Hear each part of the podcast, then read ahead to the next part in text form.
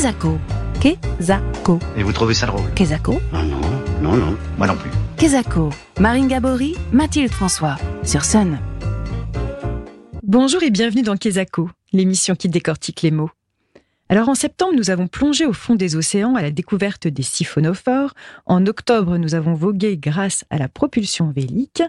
Et nous terminons notre voyage océanique cette semaine avec un nouveau mot à vous soumettre, chers auditeurs. La rosette de prélèvement, vous connaissez? Non, non, on ne parle pas à charcuterie et Boostify. Mais alors, de quoi s'agit-il? Bien justement, nous sommes allés vous demander ce que vous en saviez. Est-ce que vous savez ce que c'est une rosette de prélèvement? Aucune idée. Euh, Une rosette de prélèvement, non, c'est un terme médical, je ne sais pas. Rosette de prélèvement, c'est pas un mot ça Euh, J'imagine euh, quelque chose de- d'un laboratoire ou voilà ou peut-être pierre de rosette également. Enfin, il y a pas mal de, de choses que ça m'évoque, mais ce que c'est, je sais pas.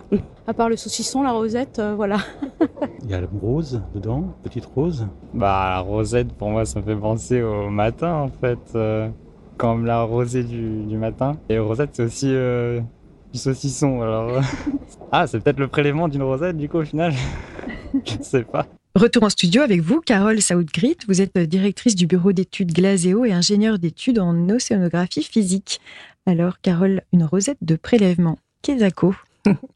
Alors la rosette euh, désigne cette euh, couronne, c'est pour ça qu'elle a une forme ronde, une couronne de bouteilles de prélèvement d'eau de mer euh, qui, en fait, euh, qu'on place sur un châssis métallique.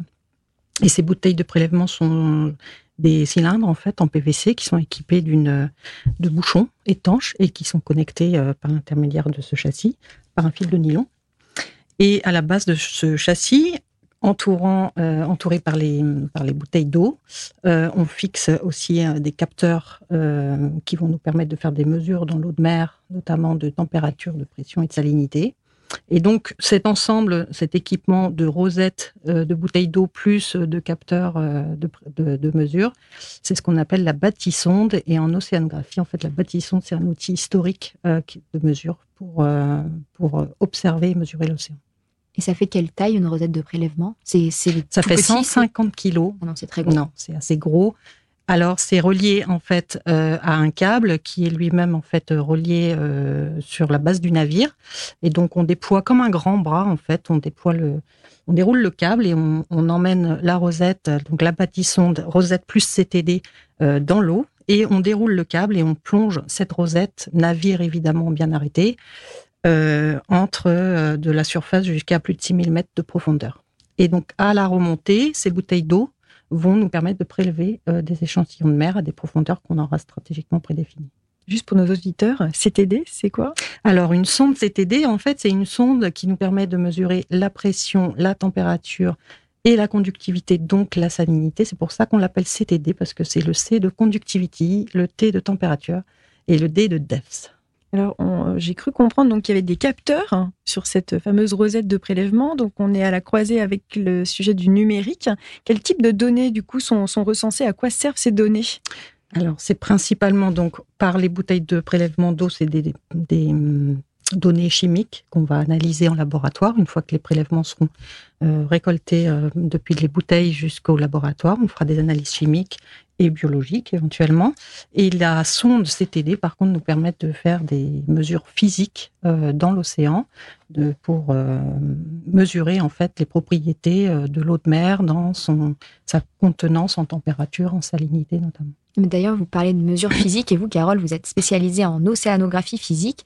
Qu'est-ce que ça recouvre exactement? Donc, il y a l'océanographie biologique qui va s'intéresser plus à la biologie marine, l'océanographie chimique qui va s'occuper beaucoup plus des propriétés chimiques de l'eau de mer, et l'océanographie physique qui va s'occuper euh, des propriétés plutôt physiques de l'eau et donc de tout ce qui va être relié aux masses d'eau, au fonctionnement dynamique de l'océan, euh, dans sa circulation, dans son interaction aussi avec l'atmosphère. Et donc, on est plus sur la partie physique en fait du fonctionnement de, de l'océan. Donc, euh, Glaséo est un bureau d'études. Quels sont les types d'études, justement, ou de recherches que vous menez actuellement?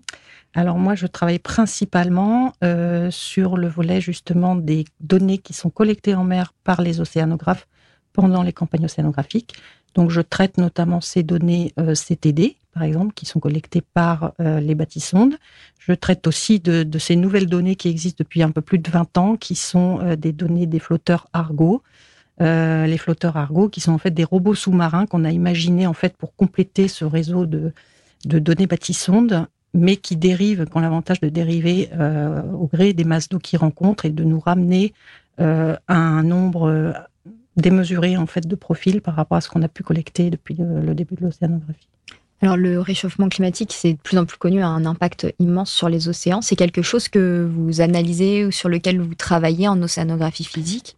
Oui, parce que je travaille directement en lien avec des chercheurs qui publient de plus en plus euh, bah, de résultats obtenus grâce à ces observations qui sont collectées en mer par les bâtissons et notamment par les, aussi les, flotteurs autonomes.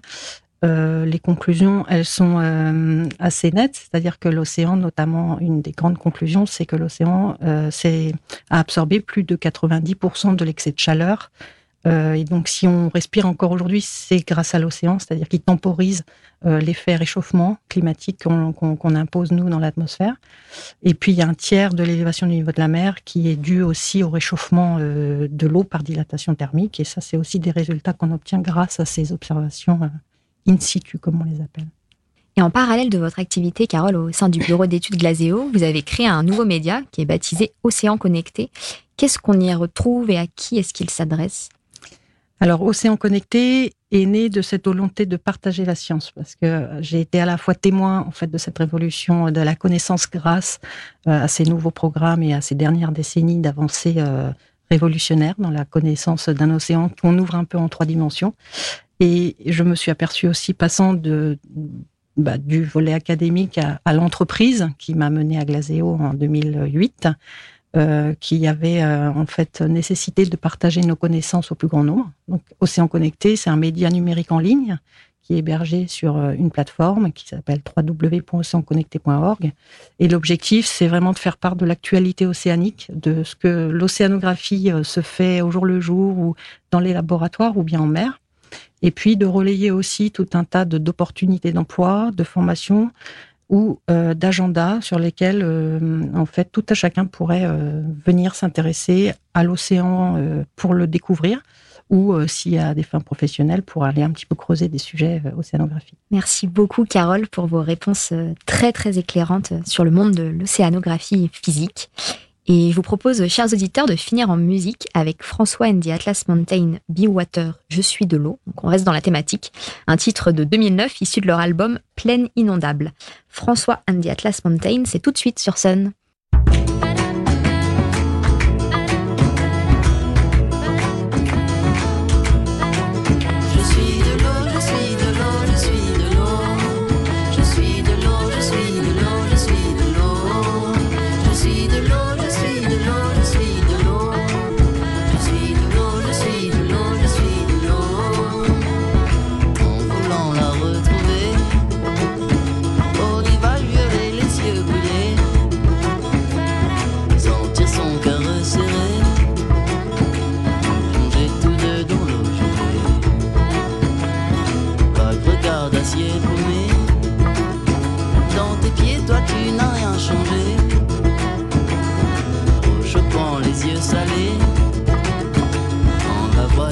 see me,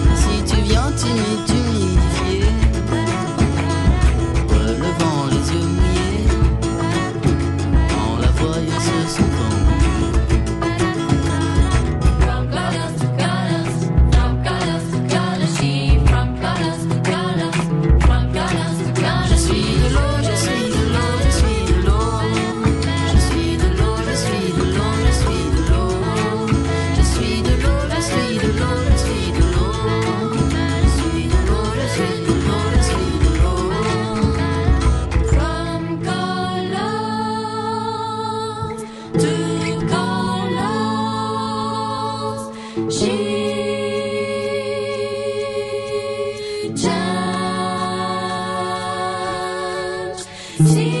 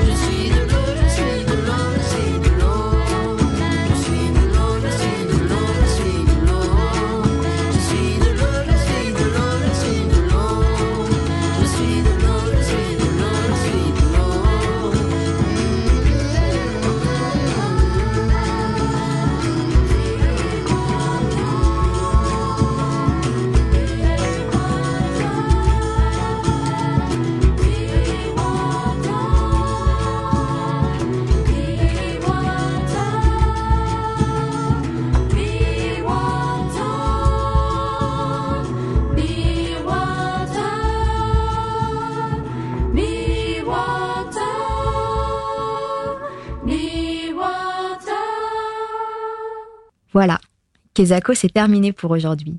Mais promis, on se retrouve dans 15 jours avec un nouveau mot à tourner, à retourner et à décortiquer.